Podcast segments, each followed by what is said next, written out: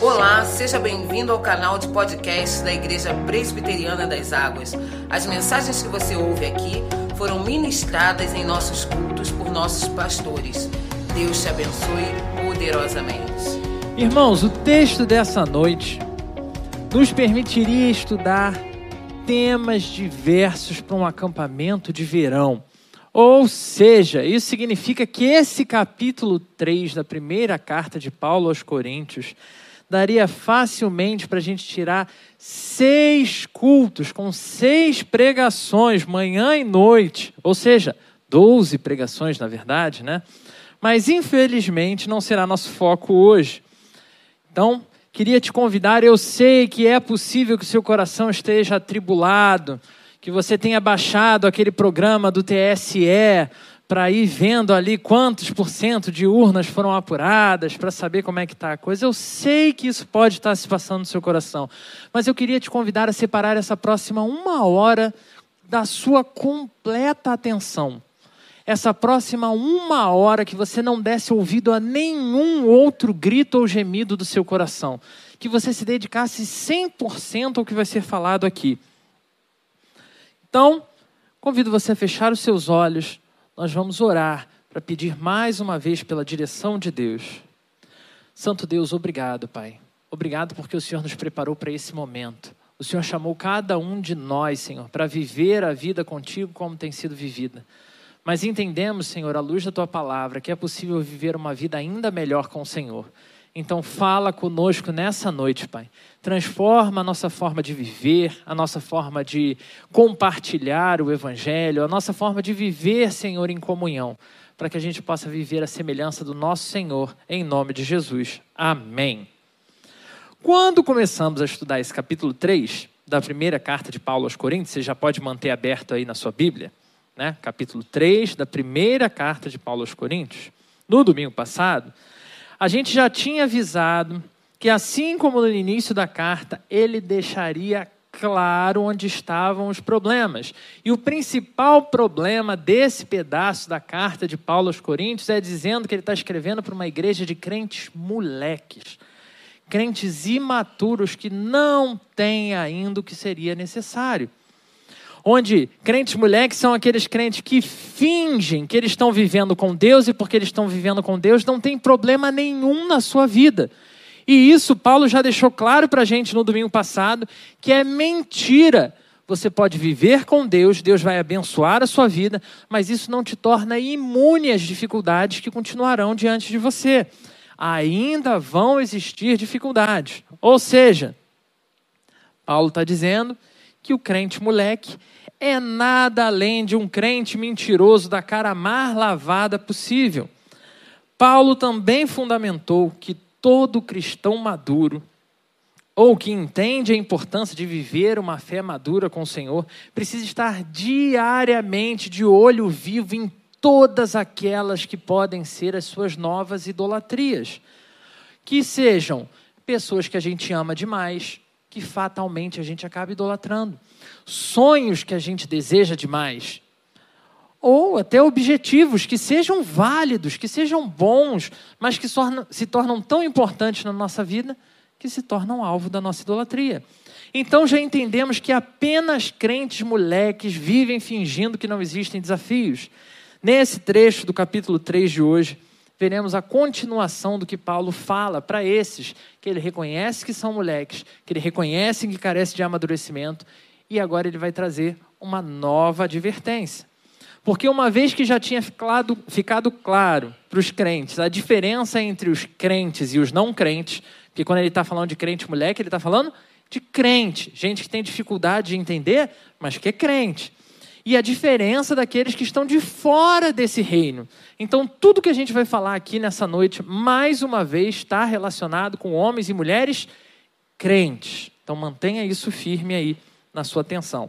É chegada a hora, então, de entender qual é a tarefa, qual é a missão esperada desses irmãos e irmãs que são tão imaturos, imaturos como eu, imaturos como você. Com a Bíblia aberta, a primeira carta de Paulo aos Coríntios, capítulo 3, te, convido a acompanhar a leitura do versículo 10 até o versículo 17.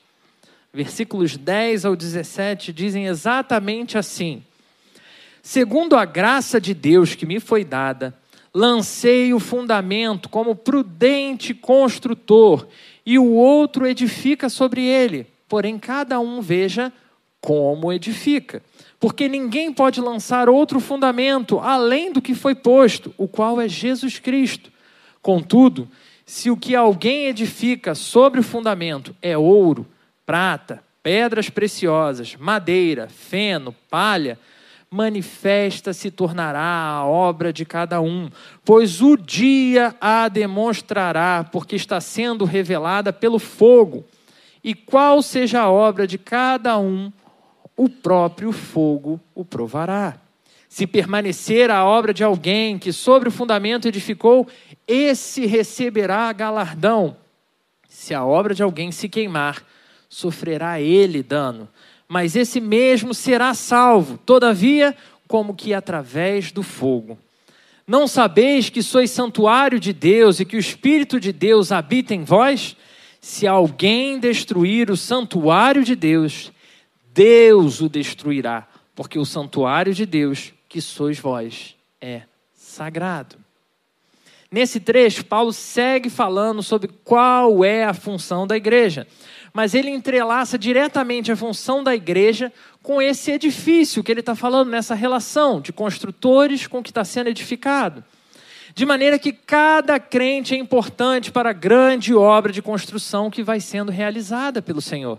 Então podemos dizer que se esse exemplo aqui se, som, se soma de maneira muito específica com o que ele já nos apresentou nos versículos 6 e 7, que a gente leu e estudou na semana passada, quando ele pegou e disse: Eu plantei, Apolo regou, mas o crescimento veio de Deus, de modo que nem o que planta é alguma coisa, nem o que rega, mas Deus que dá o crescimento. O grande executor da obra continua sendo o mesmo, e ela está sendo desenvolvida na igreja e através da igreja. Quem é o grande executor da obra? O Senhor Jesus Cristo. Aquele que conduz o crescimento é aquele que é o firme fundamento. Ele é essa estrutura. Porque dele, por ele e para ele são todas as coisas. Para Paulo não havia dúvidas de que a igreja tinha uma função incrivelmente importante nesse processo.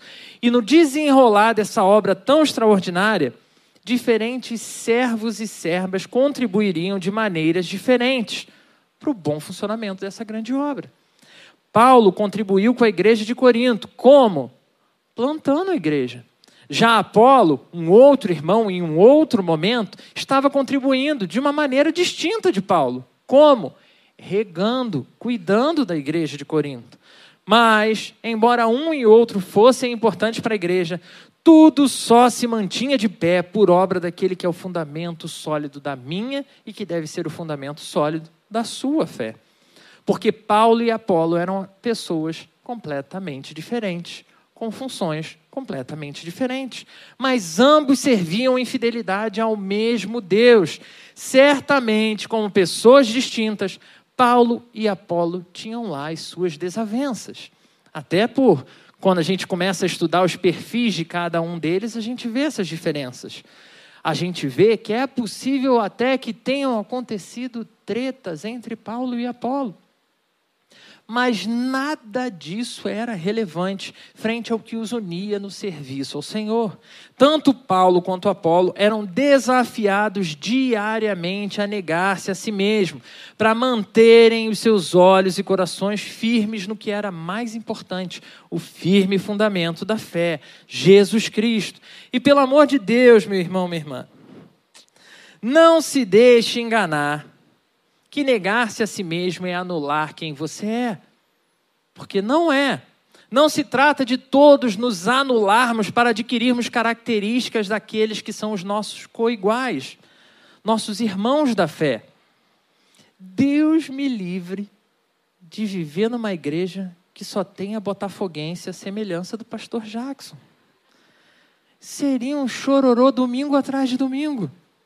Mas tem muita coisa que, embora nós sejamos fiéis ao Senhor, a gente vai ter ou vai permanecer tendo liberdade para pensar, para escolher, para viver de forma diferente.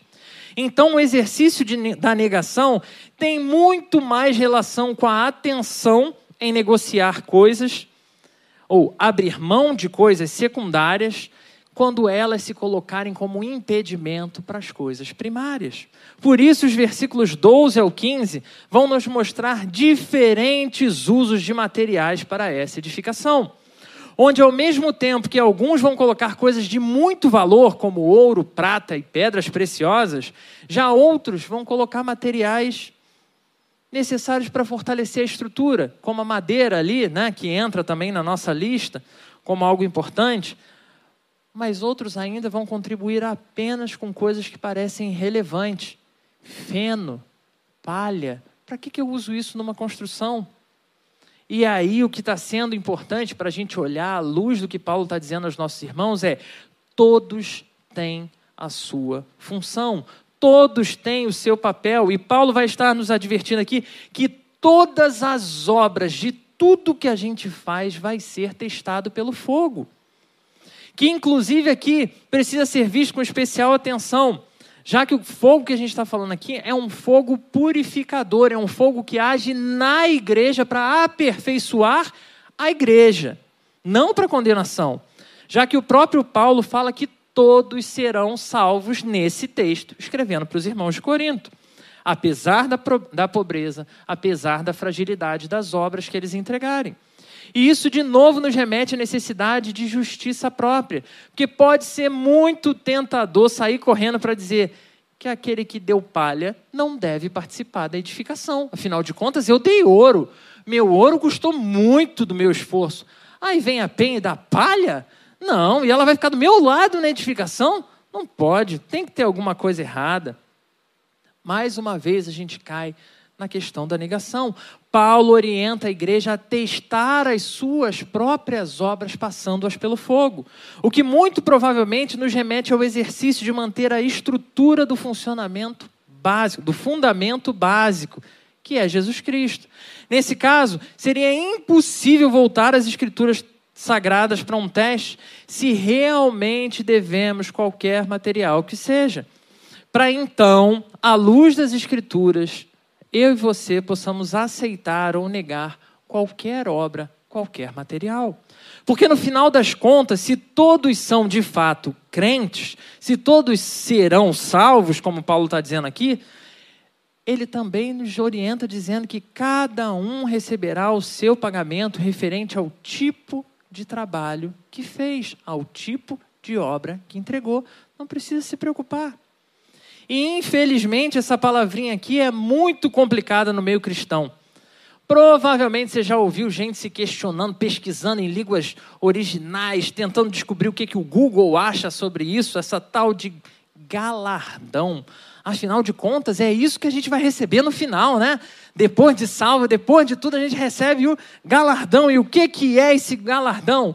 Aí eu consigo imaginar aquela abertura: galardão, o que é?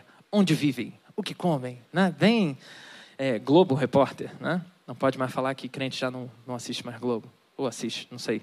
Existem as mais diversas especulações de como seria esse sistema de galardão. Se é exponencial, se é tipo ações do céu, né? Já que o céu está sempre prosperando, então você recebe mais, então vai ser mais feliz lá em cima. Mas o que o próprio texto nos sugere aqui é de que seria uma espécie de pagamento completamente independente da salvação. Porque salvos, todos esses aqui já estavam. Então tem pagamento sim, meu irmão. Você que gosta de garantia aí, né, que vai ter o pagamento, no céu tem pagamento. Nenhum, glória a Deus. Ah, tá. Mas não tem boleto no céu. Ah, agora sim. Receberemos os respectivos galardões do nosso trabalho aqui ao nosso Senhor. E glória a Deus por isso. Mas nenhum, meu irmão, minha irmã, nenhum pagamento, nenhum galardão se equiparará ao prêmio da soberana vocação em Cristo Jesus. Nada que a gente possa receber de bonança pelo que eu fiz, pelo que você fez, pelo que a gente vai fazer ao longo da nossa história toda pode se comparar com o preço que recebemos da salvação em Jesus Cristo. Então, além de salvos, ainda receberemos um salário. Coisa incrível. Deus é sinistro demais. Então a gente chega a esses dois versículos finais, versículos 16 e 17, que dizem: Não sabeis que sois santuário de Deus e que o Espírito de Deus habita em vós? Se alguém destruir o santuário de Deus, Deus o destruirá, porque o santuário de Deus, que sois vós, é sagrado. O uso de palavras específicas aqui, Paulo ele não é generalista, né? O cara é Sim, foi conduzido realmente pelo Espírito Santo de Deus a escolher as palavras certas. E ele faz isso com especial atenção nesse pedaço. Mais do que a palavra referente a todo o espaço do templo, né, que seria todo aquele espaço que pertence ao Senhor e foi dedicado, Paulo usa um termo referente ao espaço mais nobre, que competiria ao é, lugar santo e o lugar santíssimo dentro do lugar santo seria o mais especial do lugar mais especial. De maneiras que estudiosos desse texto vão afirmar que ele está se referindo a uma parte específica dentro de todo o corpo de Cristo. Só que antes de você achar que ele está botando aqui hierarquias né, de importância dentro da igreja, o que ele está dizendo aqui é: eu estou falando com você, irmão da igreja local. Porque, como a gente ouviu de manhã, às vezes nessa separação de entender como é corpo de Cristo no mundo, como essas partes são conectadas, a gente acha que dá para viver desconectado da igreja local, e isso é impossível.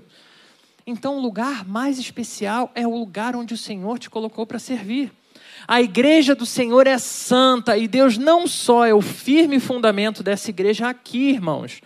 Ele não só conduz o crescimento dessa igreja aqui, a igreja das águas, mas Deus está aqui cada uma das vezes que nós nos reunimos. Esse lugar pertence a Ele. Cada culto, cada reunião tem a regência pessoal do nosso Deus. Não é aleatório, não é por acaso. Então, esses versículos 16 e 17 deveriam servir mais uma vez de grande alerta para aqueles que têm intentado contra a unidade da igreja aqueles que acham que difamar, insinuar, de colocar a, típica sementinha do mal, né? não tem problema, quando na verdade é algo extremamente grave contra a santidade do Senhor. A palavra traduzida por destruir, nesse versículo 17, seria que é perfeitamente definida como destruir, mas destruir seria o caso mais grave, né, da pessoa de fato chegar a destruir e Deus o destruiria, também recebe bom significado dentro das palavras corromper ou profanar. Aquele que corromper, aquele que profanar, aquele que difamar a igreja do Senhor, vai passar por esse processo diante de Deus. De maneira que essas divisões, que têm sido a principal obra combatida por Paulo, nesses três primeiros capítulos, 1, 2 e 3 de Coríntios, essas divisões é algo tão terrível que o próprio Deus se responsabilizará por destruir as pessoas pelo meio de quem está vindo essa dissensão. Texto explicado, te convido a pensar nas suas respectivas aplicações agora, meu irmão, minha irmã, a sua vida. Então, sem mais delongas, você tomando nota já para o nosso estudo no núcleo, o tema dessa noite será a loucura da negação. A loucura da negação. E como vimos ao longo da exposição do nosso texto, a negação necessária nesse caso é bem clara e específica. Negar questões secundárias e questões separatistas. Questões que muitas vezes se tornaram essenciais até mesmo na forma como a gente se define. Como eu brinquei em relação ao time do Jackson. Quantas vezes algumas coisas não ganham um vulto que não faz nenhum sentido, mas no nosso coração se tornaram importantes. E por isso precisam ser ressignificadas, uma vez que a gente vive sob o senhorio de Cristo. Nosso texto dessa noite nos apresentou grande parte da sua proposta utilizando termos realizados ou termos vinculados à edificação, à obra, a botar a mão na massa. Então eu vou me valer dos mesmos termos usados por Paulo para nossa aplicação nessa noite. Hoje, pela manhã, ouvimos sobre como nós precisamos de uma igreja saudável para poder viver o evangelho de forma saudável. E se observarmos com atenção e sinceridade, são diversos os motivos que nos levam a permanecer numa igreja que está nitidamente doente, que está mal comodismo. A gente até conversava, né? Enquanto Jackson pregava aqui, a gente falava: caramba, né? Como é fácil a gente se prender mesmo. Comodismo, vínculo familiar. Poxa, minha família toda é dessa igreja, eu nasci já era dessa igreja. E um dos piores nesse sentido é a esperança de eu ou de você sermos os grandes salvadores daquela igreja. Como se aquela igreja já não tivesse o Messias que é necessário.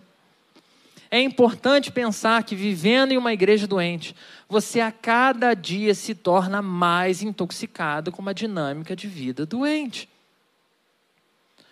Mas essa já foi a mensagem da manhã e eu vou deixar, se você ficou curioso, depois você dá uma olhada lá. Você vai poder ouvir, tem em todos os canais da igreja. Mas essa concepção de igreja saudável está intimamente ligada à maneira como a igreja é edificada. E não é uma coisa estática que você construiu e acabou. É essa edificação que continua acontecendo dia após dia, etapa após etapa. Porque no nosso texto, Paulo nos dá diversos indícios de que a igreja de Corinto era uma boa igreja em vários aspectos. Uma excelente igreja. Afinal, foi plantada pelo grande missionário do primeiro século, Paulo de Tarso, e era pastoreada por um dos mais excepcionais pastores do primeiro século, chamado Apolo. Mas, apesar disso tudo, tinha seríssimos problemas estruturais e doutrinários. Esse robusto edifício chamado Igreja de Corinto estava com danos profundos e relevantes e precisavam de conserto imediato. Mas para isso, cada um dos servos que serviam ao Senhor em Corinto precisava entender a dinâmica da construção, a dinâmica da vida a serviço do Senhor. E com esse foco, nosso primeiro ponto de reflexão nessa noite é: preparado para anotar? Construtores diferentes fazem serviços diferentes. Construtores diferentes fazem serviços diferentes. E esse ponto pode parecer até óbvio demais, mas de fato não é. Inclusive, eu vou te mostrar como ele é extremamente mais complexo do que a gente costuma admitir. Vamos a um exemplo prático. Paulo e Apolo eram homens de Deus, comprometidos e empenhados na obra de Deus. Mas alguns começaram a dividir a igreja em times, como se isso pudesse trazer algum proveito para a igreja de Corinto, que estava caminhando bem. Então, Paulo é bem sério ao nos trazer essa primeira aplicação. Construtores diferentes fazem serviços diferentes.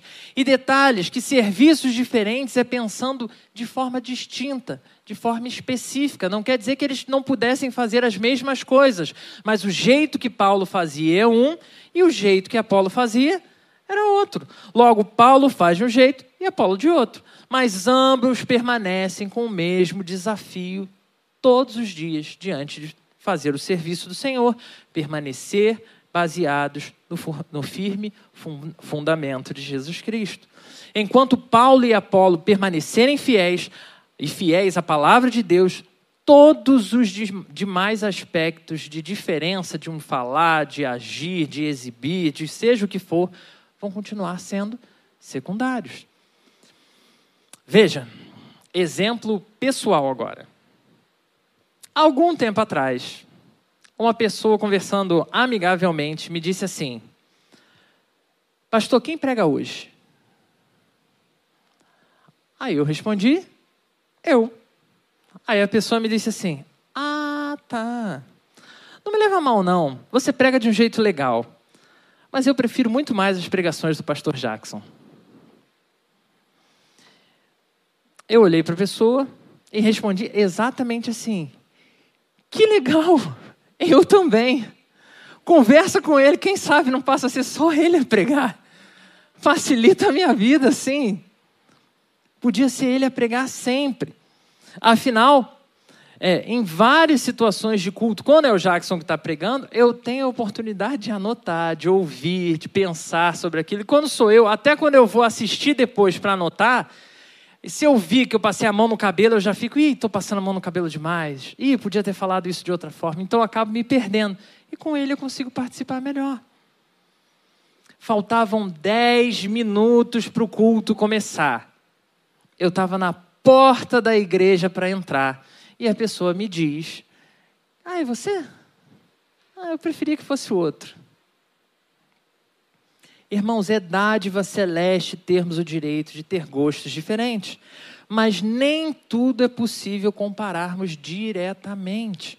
Até porque não existe qualquer disputa, não existe qualquer competição a nível de reino de Deus.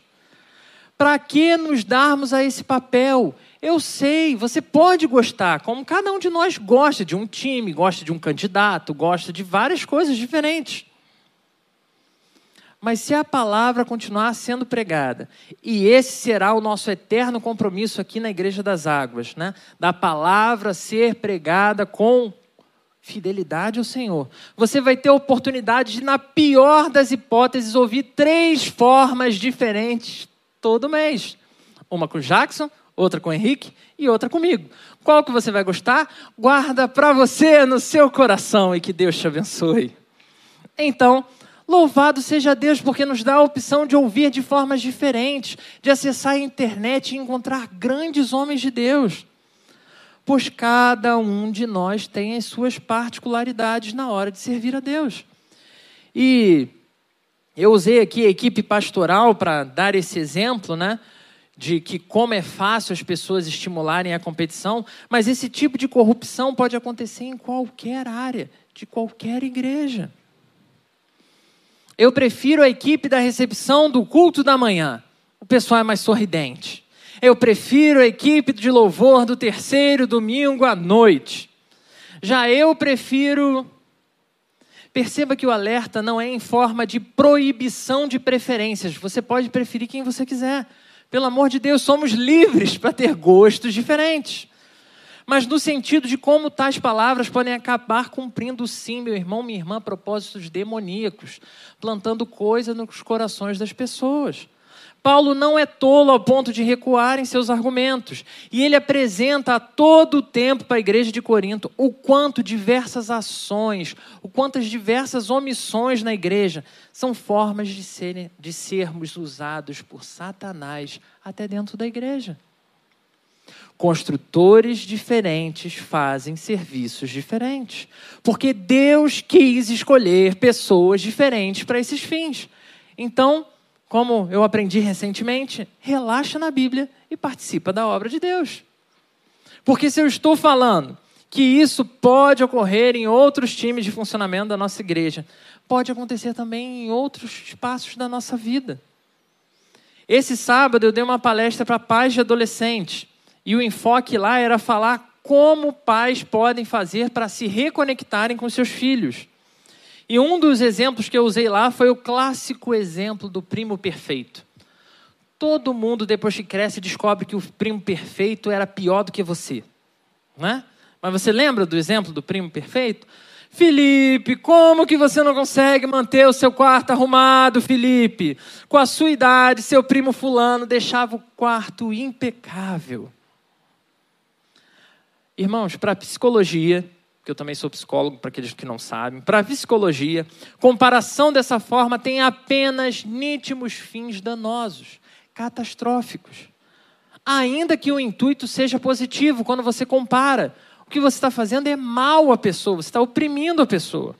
Então, a nível da fé, que é o que nos interessa, podemos ter a clara certeza de que não estaremos auxiliando ninguém dessa forma. Então, nesse sentido, a negação vem em forma de calar tudo aquilo que não for edificar a vida de alguém. E vai ser difícil. Afinal de contas, a Thaís postou até no Instagram dela essa semana aí, negócio de, de comentários, né? Ah, você engordou, você fez isso, você fez aquilo, você está marcaidinho, está mais assim, mais assado. Guarda para você. Ora pela pessoa, pergunta se está precisando de ajuda. É um exercício de fé, é um exercício de amor, pois cedo ou tarde, se a gente não aprender a de fato calar esse nosso intuito de falar, e muitas vezes falar besteira, tais iniciativas no nosso coração de dar esses comentários, a gente vai acabar estimulando secção, separação, divisão dentro da igreja. E assim nós somos levados ao nosso segundo ponto. O primeiro ponto foi: construtores diferentes fazem serviços diferentes. O segundo ponto é: construtores diferentes usam materiais diferentes. Essa parte aqui dá um pouquinho mais de trabalho. Principalmente para a gente verdadeiramente aprender a lidar. Porque se você é uma pessoa exigente, certamente você já passou por situações em que ficou horrorizado com a péssima qualidade de algo que foi oferecido ao Senhor. Seja de palavra, louvor, qualquer coisa dedicada ao Senhor. Dos materiais de pesquisa que eu tive acesso, sobre esse texto aqui original da carta de, de Paulo aos Coríntios, todos argumentavam, olhando, dizendo que era o mais provável que está acontecendo aqui quando Paulo lista esses materiais tão diferentes, é que o que ele está ressaltando é o uso de coisas, é, que não é só o uso de coisas caras na construção, dizendo, olha, tem gente que deu ouro e tem outros que deu coisa né, pequena. Ele está mostrando aqui que nessa variedade de coisas, quem vai de fato testar cada uma delas é a própria palavra, é o próprio fundamento, é o próprio Senhor. No melhor exemplo da história dos três porquinhos, uma casa de palha é menos eficaz que uma casa de tijolo. Mas ele conseguiu morar na, de, na casa de palha. Porém, não podemos esquecer que essa casa serviu para ele, cumpriu o seu papel, até ser testada pelo lobo, até surgir o desafio. Então, a advertência de Paulo é de que haverá um tempo certo para que todas as coisas sejam testadas. E como falamos ao expor o texto, esse te eh, o texto, esse teste precisa ser o teste da própria palavra de Deus, do próprio Senhor. Esse exemplo me remete a um tempo excelente em que eu pegava o trem diariamente. E eu já compartilhei com os irmãos, principalmente lá entre os jovens. Meu irmão, minha irmã, se você ainda não pegou o trem, tá? E você se diz morador do estado do Rio de Janeiro, você tem que viver essa oportunidade turística às sete horas da manhã. Se não for às sete horas da manhã, não vale. Entendeu? Então pegue o trem, vai até só Deodoro, já tá bom. Pega na central, vai até Deodoro e volta. Só para você conhecer como é. Eu de verdade não sei como está funcionando a dinâmica dos trens hoje, mas naquela época, que era meu exercício diário, nós tínhamos um vagão chamado Vagão dos Crentes, que depois teve até lei para proibir, né? infelizmente.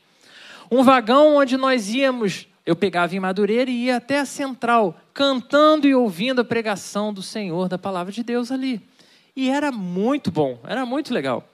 Um dia, qualquer que fosse, estava eu no vagão dos crentes, ouvindo a mensagem, como de costume, sendo edificado, indo, né? Chegar na faculdade como?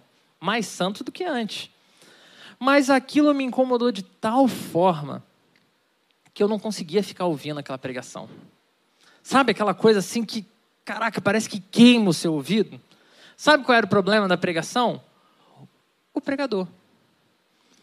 Ele cometia cada erro grave de português, a concordância não batia, sabe? Nós faz, e, e umas coisas assim que estava dando um nó no meu cérebro.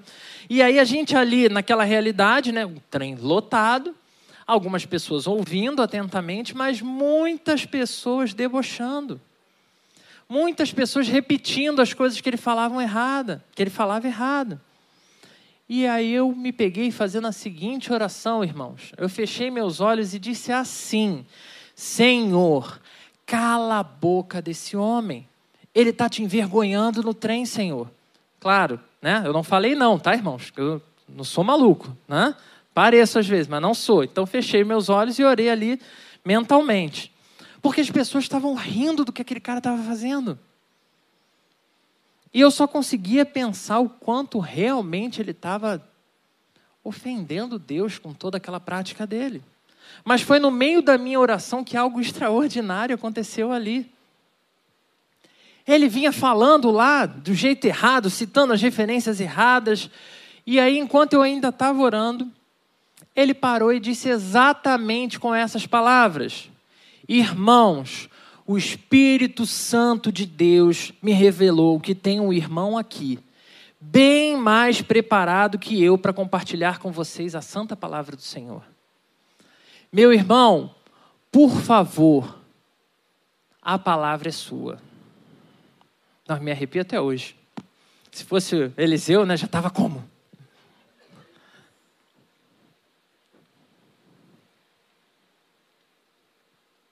Ele não, aquele irmão, ele estava longe de mim no trem. E ele não falou olhando para mim, não. Ele falou aberto para o trem. Né? O Senhor me revelou que tem alguém aqui mais preparado que eu, mais qualificado que eu para trazer a palavra dele. Naquele momento, irmãos, eu vi o quão ridícula foi a minha oração. E tudo que eu consegui fazer, eu sei que você deve ter pensado, então você abriu a sua Bíblia e começou a pregar. Tudo que eu consegui fazer, irmãos, foi chorar de tão arrogante que eu identifiquei que eu tinha sido, tão nada, tão pequeno. Aquele irmão tinha uma dificuldade imensa para se comunicar, mas ele estava ali porque ele entendia que aquilo ali era importante. Então, enquanto não tinha alguém melhor do que ele, ele abria a boca e pregava. Ele entendia que essa era a obra do Senhor. Já eu, na minha arrogância, eu julgava que aquela obra daquele irmão estava sendo feita porcamente. E irmãos, depois de alguns instantes ali insistindo, meu irmão, tá tudo bem, pode pregar e tal, me vendo, me vendo não, né? Eu me vendo em silêncio, só consegui sair daquele momento de terror diante do Senhor. Quando o irmão pegou e falou: Irmãos, eu não sei o que aconteceu, mas infelizmente eu mesmo vou ter que continuar. E continuou pregando a palavra. Essa é uma das experiências mais humilhantes de toda a minha vida cristã. E olha que tem muitas. Né? Os jovens, então, que sabem. Né? Eu olhava para aquilo que estava sendo feito como uma entrega de palha. E porque eu julgava a palha, eu achei que não tinha que estar acontecendo. Mas o aparente ouro que eu tinha no meu bolso continuou guardado dentro do meu bolso. Construtores diferentes usam materiais diferentes. Assim como não faz sentido vivermos fazendo sectarismo em relação às pessoas que servem ao Senhor, não podemos de maneira superficial impedir ninguém de servir ao Senhor em nenhuma frente. Ele servia como ele podia servir, e isso lhe será de galardão no dia do nosso Senhor. Mas isso nos leva a duas grandes questões frente a esse tema da negação. Porque pessoas como eu naquele tempo continuam dizendo não para o serviço ao Senhor, sabendo que foi Deus que deu dons e talentos, sabendo que eles podem fazer melhor do que outras pessoas. E eles continuam calados, sentados no banco. Preferem continuar escondendo o seu dom do seu Senhor. Se você faz algo bem, meu irmão, minha irmã, hoje é o tempo de negar esse desejo de autopreservação. Hoje é tempo de negar a sua necessidade de descansar. Não existe crente para ficar sentado no banco. Hoje é tempo de assumir posição e fazer o que Deus tem te capacitado para fazer. Hoje é tempo de servir a Deus com o que você tem, do seu jeito, para a glória de Deus. A segunda questão, dentro desse ponto da negação, está no sentimento de egolatria. E para esse exemplo, eu vou usar o exemplo que foi dado num livro excelente que se quiser anotar para ler depois, bem pequenininho, fácil de ler e fantástico, chamado Chamados para Criar, de Jordan Reynor. Chamados para Criar. Fantástico esse livro. O autor menciona algo que ele afirma ser comum em grande parte das igrejas, e ele faz pesquisa e ele apresenta algumas dessas pesquisas, né? O exemplo dado por ele é de uma irmã que ama cantar e passa a fazer parte do time de música. Como sua voz é desafinada, se torna uma prática dos irmãos do som zerar o microfone nos dias em que ela está no louvor. Então vai a equipe lá, os irmãos zeram ela, o louvor segue para a glória de Deus. Afinal, tem um monte de vozes, né? Ninguém vai sentir falta da voz da irmã. Nesse sentido, o autor desse livro acusa a liderança de música, acusa a liderança do som, de falta de amor, de falta de pastoreio, de mostrar para os irmãos a necessidade que eles realmente têm. De mostrar que aquela irmã poderia viver uma vida com Cristo em outra área, ou até investir para desenvolver essa área. Mas ele também acusa a irmã, dizendo que essa irmã se ela não tem voz para cantar, por que ela quer estar no louvor?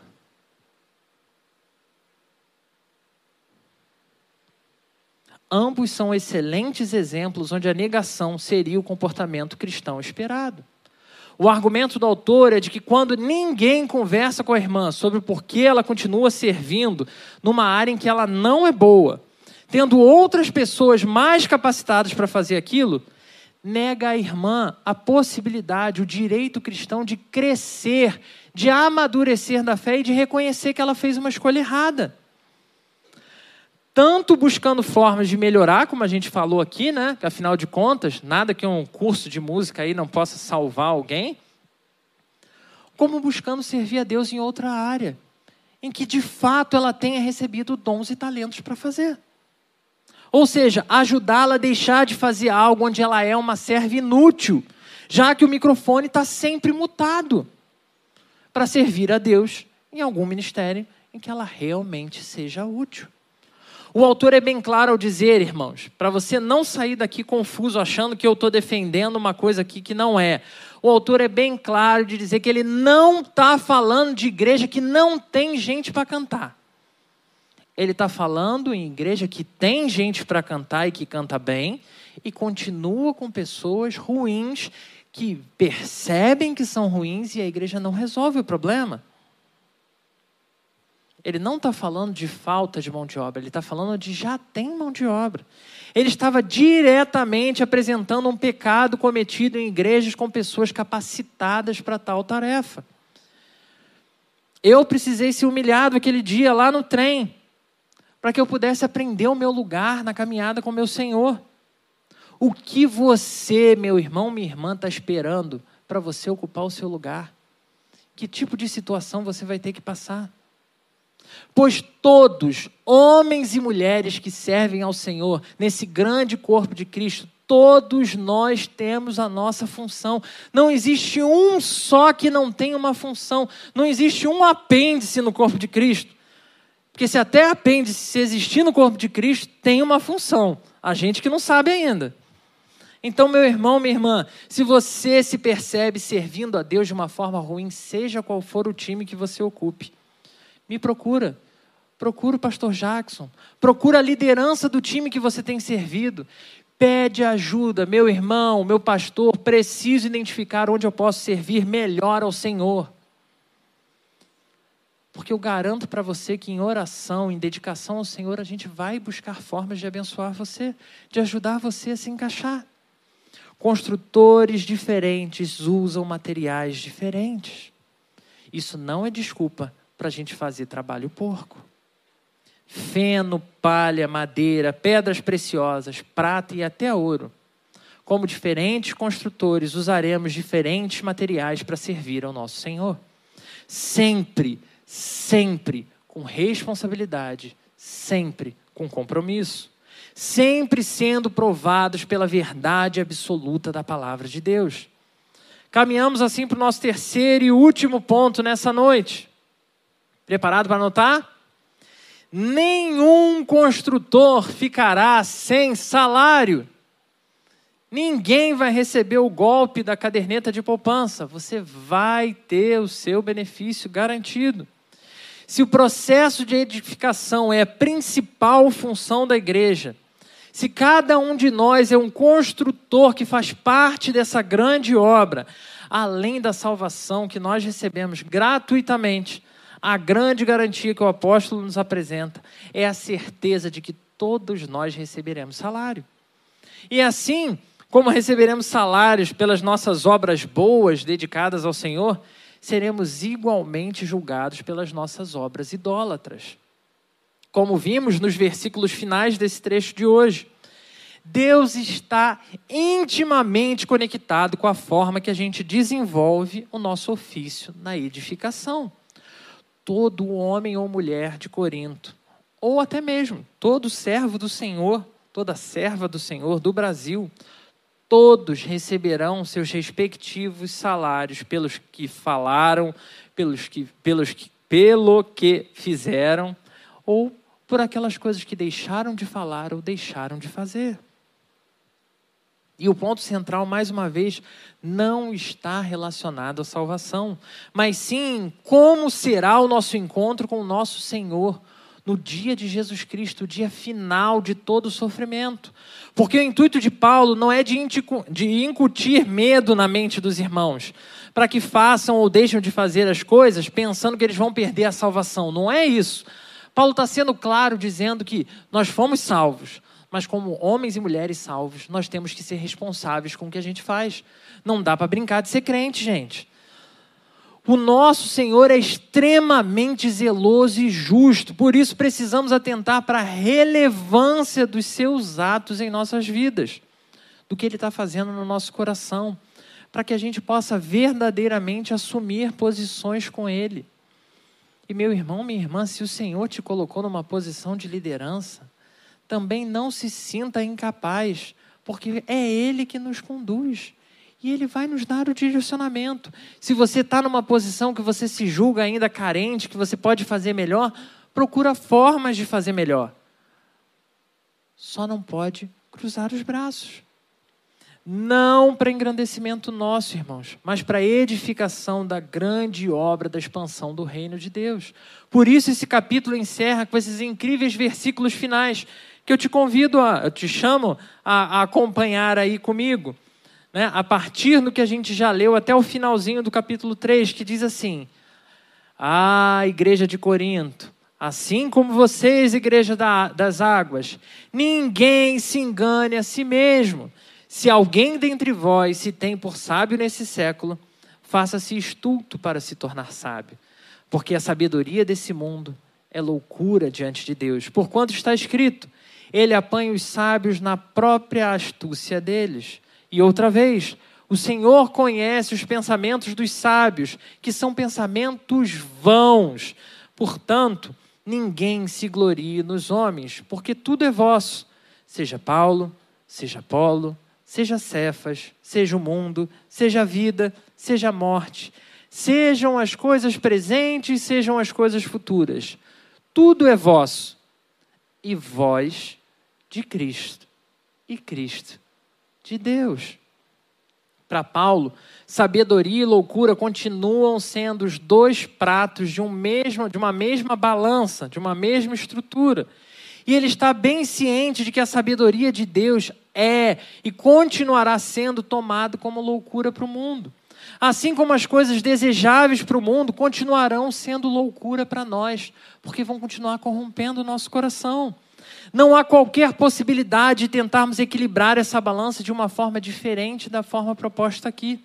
Seja para engrandecimento próprio ou de outra pessoa, seja para sectarismos ou partidarismos, seja para paganismos ou idolatrias, para nós, todas essas coisas continuarão nos seduzindo e conduzindo a uma vida de distanciamento de Deus. Ao contrário disso, a certeza da loucura da cruz, irmãos, sabedoria revelada diante dos nossos olhos. Nós podemos então crer em Cristo por conta dessa loucura, pelo agir do seu Santo Espírito em nós. Eu e você encontramos forças para negar qualquer um dos desejos do nosso coração. Sejam aqueles desejos que a gente comentou no início de falar coisas indesejáveis para alguém, sejam esses desejos de tomar posições que são erradas. Teremos força para negar as nossas omissões, para a gente se posicionar, porque tem gente indo para o inferno porque a gente está calando a nossa boca. Teremos força para confiar em Cristo mais do que em homens e instituições, pois não nos gloriamos nesse mundo, mas no nosso Senhor e Salvador, Jesus Cristo. Vivendo a loucura da negação, como construtores diferentes que fazem serviços diferentes e aprendem a amar aqueles que fazem o serviço diferente, como construtores diferentes que usam materiais diferentes para construir mas que se esforçam para trabalhar a cada dia melhor no serviço ao Senhor, assim como ajudam outros construtores a trabalhar cada dia melhor para o seu Senhor. Como homens e mulheres que confiam que verdadeiramente o seu salário não será pago aqui, que será pago no dia final, mas que está garantido por isso não há, meu irmão, minha irmã, que temer. Nenhum candidato, nem outro poderão mudar o nosso status com Deus. Deus seguirá no controle do seu grande plano para nós. Seu grande projeto de edificação vai continuar acontecendo, independente de quem está ganhando. Assuma a sua posição Deixe de colocar a culpa em quem não está fazendo, na pessoa que devia estar tá aqui para ouvir isso e assuma a sua posição com seu Senhor. Sirva sem qualquer desculpa mais. Sirva de todo o seu coração, crendo que aquele que te chamou tem trabalhado o seu coração. E como a própria Escritura nos garante, ele é fiel para terminar a boa obra que começou em mim e que começou em você que nessa noite, diante da palavra do Senhor, você tenha se sentido desafiado. Não mais com qualquer outra forma de vida cristã, pseudo-cristã, mas entendendo que tem coisas que vai competir a você negar diante do que vai ser apresentado para você. Lembrando que tem coisas que você vai ter que ajudar as pessoas a negarem. E tem coisas que você tem negado por muito tempo, mas que chegou a hora de você se posicionar convido você a fechar os seus olhos. Vamos falar com Deus. Senhor,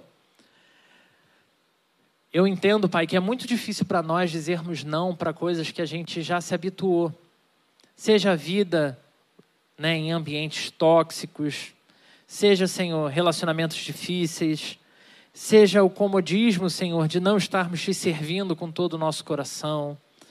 Seja, Senhor, aonde for e como for, que seja o teu espírito a trazer a convicção nos nossos corações nessa noite que não podemos continuar vivendo assim.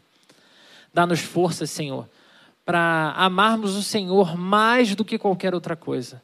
Dá-nos forças, Deus, para amarmos o Senhor e amarmos ao nosso próximo, para nos aproximarmos deles, apontando, Pai, que existem outras formas de te servir, que talvez eles estejam no lugar errado, que talvez estejam fazendo da forma errada. Não, Senhor, para impedir alguém de te servir, mas para que a tua obra seja feita sempre da melhor maneira possível, Deus. Ajuda-nos nesse processo. Ajuda-nos, Senhor, a mostrar que tudo precisa ser feito com excelência, Pai que o nosso melhor seja depositado diante do Senhor sempre. E Senhor, nós clamamos para que todas as vezes que o nosso melhor for palha, o Senhor mesmo coloque no nosso caminho homens e mulheres capazes de nos abençoar e nos ajudar a aperfeiçoar as obras das nossas mãos. Ajuda-nos, Senhor, a sair de uma vida de passividade para uma vida de fidelidade ao Senhor, em completa ação e compromisso contigo, para a tua honra e para a tua glória em nome de Jesus.